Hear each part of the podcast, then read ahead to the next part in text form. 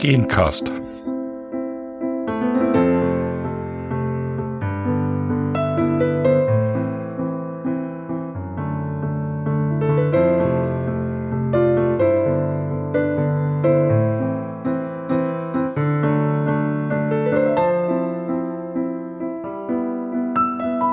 Ein Podcast für Ahnen- und Familienforschung.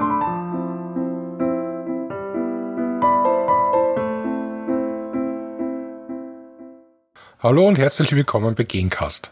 Mein Name ist Christian Drolka und ich begrüße alle Zuhörerinnen und Zuhörer. Thema der ersten Episode ist die Frage, wie weit geht es zurück in einer anderen Forschung? Da das aber die erste Episode ist, möchte ich mich zuvor erst ein wenig vorstellen. Wie in der Einleitung erwähnt, ist mein Name Christian Drolka. Ich komme aus Wien, bin hier geboren, bereits in der vierten Generation und habe hier an der Universität Geschichte studiert, mit den Schwerpunkten Archivwissenschaft und historische Demografie. Am interessantesten mag vielleicht sein, wie ich zur Ahnenforschung gekommen bin. Und zwar daran schuld hat eigentlich das Studium. Gerade zu Beginn wird eigentlich in fast jeder Lehrveranstaltung darauf hingewiesen, dass neue Erkenntnisse fast ausschließlich aus Archivquellen gewonnen werden. Es gibt aber das Problem, dass es im Studium eigentlich nur um wissenschaftliche Fachliteratur geht. Oder es gibt Vorlesungen, in denen einfach Geschichte erzählt wird. Aber mit Archivquellen kommt man fast gar nicht in Berührung. Eigentlich nur dann, wenn man gezielt danach sucht. Während des Studiums durfte ich nur zwei Lehrveranstaltungen besuchen, in denen wir mit Archivmaterial gearbeitet haben. Das war zu einem ein Forschungspraktikum zum Thema Restitution und das andere war eine Bestandserschließung im Haus, Hof und Staatsarchiv. Und so habe ich mir die Frage gestellt, was kann ich machen, um Erfahrung im Umgang mit Archivquellen zu bekommen. Und da habe ich mich daran erinnert, dass meine Großeltern Familiendokumente aufgehoben haben.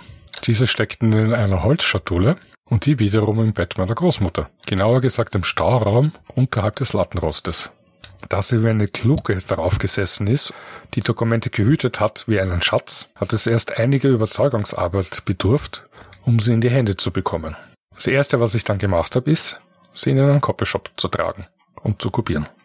Die Dokumente selbst bestanden aus Geburtsurkunden, Heiratsurkunden, Sterbeurkunden, aber auch Heimatscheinen, Arbeitsbüchern, Soldbücher, Rechnungen, Paterzettel und noch viel mehr. Ich habe die Dokumente ausgewertet, die Generationen zusammengestellt und bin bis Mitte des 19. Jahrhunderts zurückgekommen. Weiter ging es leider nicht, da es damals noch keine Online-Kirchenbücher gegeben hat. Erst als die ersten davon online gestellt worden sind, konnte ich weitere Generationen heraussuchen. In Tobolka kam ich zurück bis zu meinem Fünffach-Urgroßvater, aber leider ist er in das Dorf zugezogen, wo ich seine Heirat und seine Kinder gefunden habe. Und sein Ursprungsort, der war noch nicht online. Also habe ich mich gefragt, was jetzt? Sein Sohn hat zweimal geheiratet und auch wenn ich aus der ersten Ehe abstamme, fand ich die zweite interessant, denn sie stammte aus dieser Pfarre und so erforschte ich ihre Linie zurück, soweit wie es gegangen ist. Bloß um danach eine Nachfahrenforschung durchzuführen. Auf diese Weise habe ich die Kirchenbücher dieser Pfarre recht gut kennengelernt. Als das Ende des Studiums immer näher rückte, habe ich mich gefragt, was könnte ich als Diplomarbeitsthema wählen? Und da habe ich mich daran erinnert, dass ich die Kirchenbücher eigentlich sehr gut lesen konnte. Und so wurde daraus eine historisch-demografische Mikrostudie. Und zwar über das Dorf Kutscharau in Mähren in der Wischauer Sprachinsel. Wer einen Blick hineinwerfen möchte, findet sie unter wischau.de oder auch in der Universitätsbibliothek der Universität Wien. Bei beiden Quellen kann man sie als PDF herunterladen. Nun aber zum eigentlichen Thema der heutigen Episode. Wie weit geht es zurück? Das ist zumindest eine Frage, die mir immer wieder gestellt wird, wenn man sich so trifft und ein wenig Smalltalk betreibt, um mal abzuklopfen, was hat der andere für einen beruflichen Hintergrund, welche Interessen gibt's, Hobbys, vielleicht außergewöhnliche. Und immer denke ich mir, die wollen jetzt eigentlich eine Jahreszahl wissen. Oder zumindest ein Jahrhundert. Aber die eigentliche Antwort wäre, das kommt darauf an. Und worauf es da ankommt, dass das sehr viele Ursachen haben kann, warum es in der einen Linie weiter zurückgeht als in einer anderen, darauf möchte ich jetzt genauer eingehen. Um überhaupt Aussagen treffen zu können, wer unsere Vorfahren sind, brauchen wir Quellen. Die muss jemand angelegt haben und in diesen Quellen muss drinnen stehen, dass zum Beispiel der Hansi Müller der Sohn von Josef Müller ist und der Anna. Oder dass der Hans Müller die Maria Bauer geheiratet hat. Und diese Aufzeichnungen gibt es in Form von Kirchenbüchern, als Taufbüchern, Trauungsbüchern und Sterbebüchern. Darin sind eingetragen worden, wie der Name sagt, die Taufen, die Trauungen und die Begräbnisse.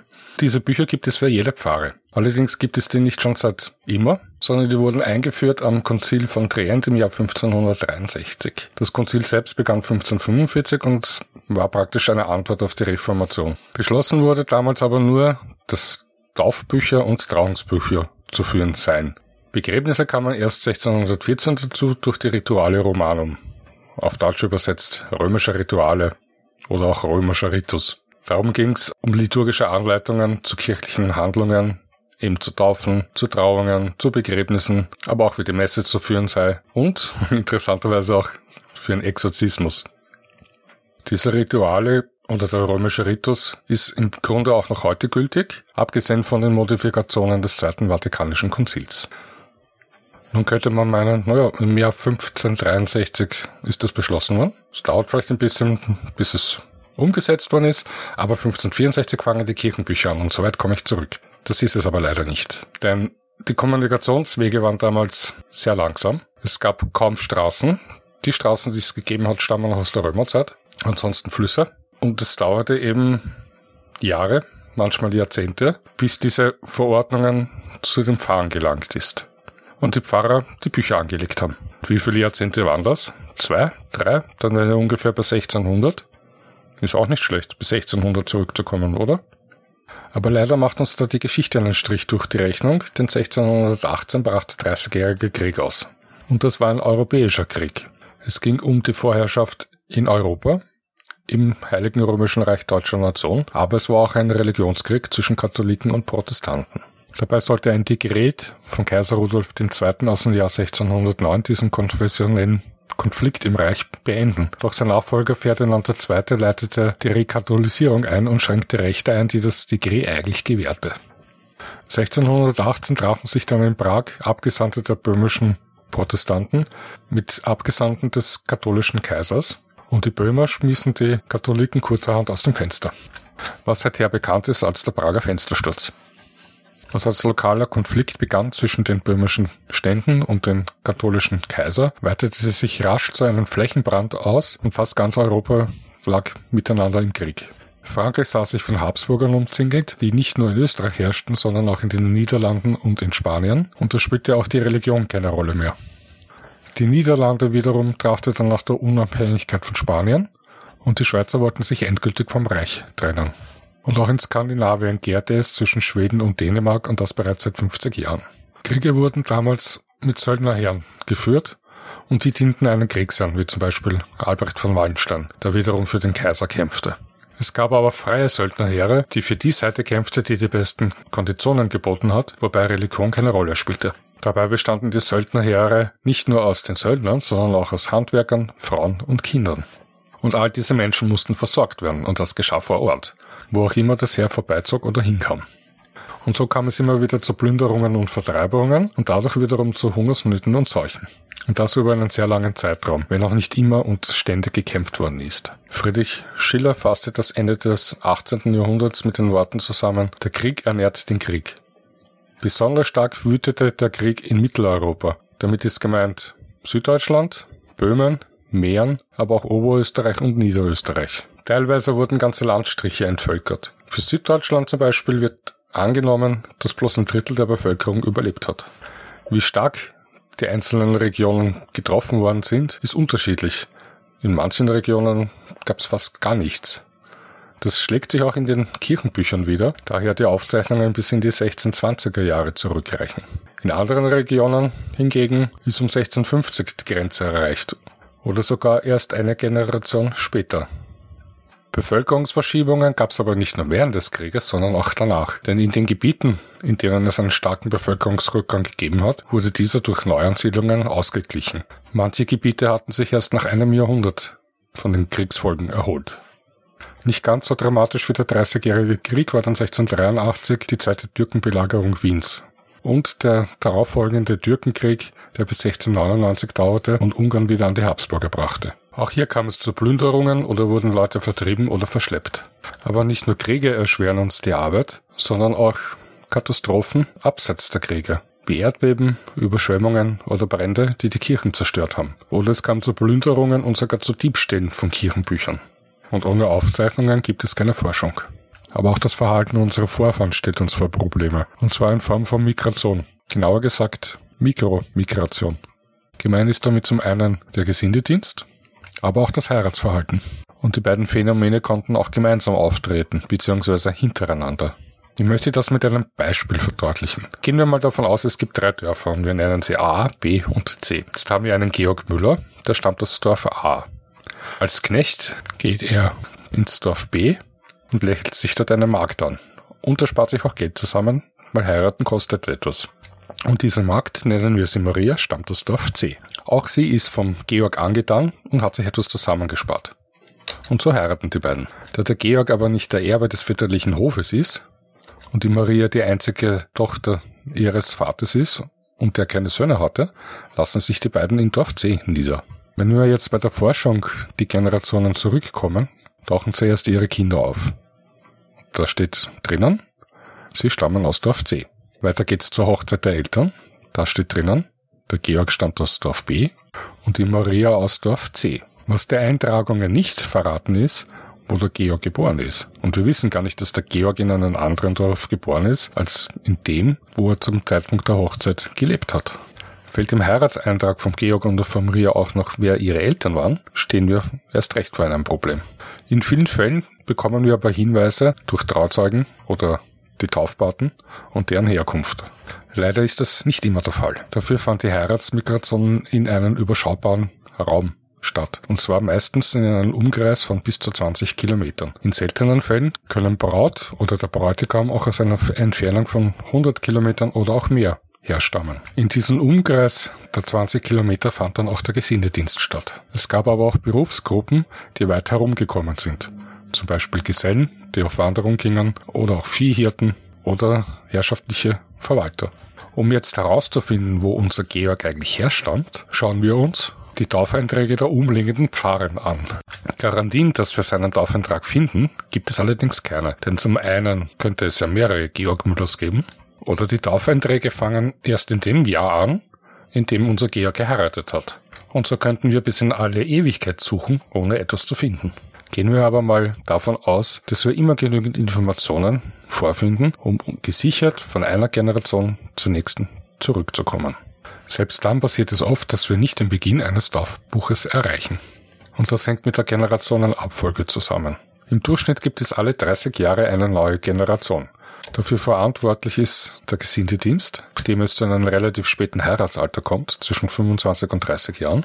Und durch die hohe Kindersterblichkeit mussten die Frauen ihre gesamte Fruchtbarkeitsphase aufwenden, um Kinder zu gebären. Und so konnte es durchaus sein, dass zwischen der Heirat und dem letzten Kind 20 oder 25 Jahre vergingen. Hat jetzt unser Vorfahre mehrmals geheiratet, ein zweites oder ein drittes Mal, dann kann zwischen den Taufen des Vaters und seines Sohnes weit mehr als diese 25 Jahre liegen. 30, 40, vielleicht sogar 50.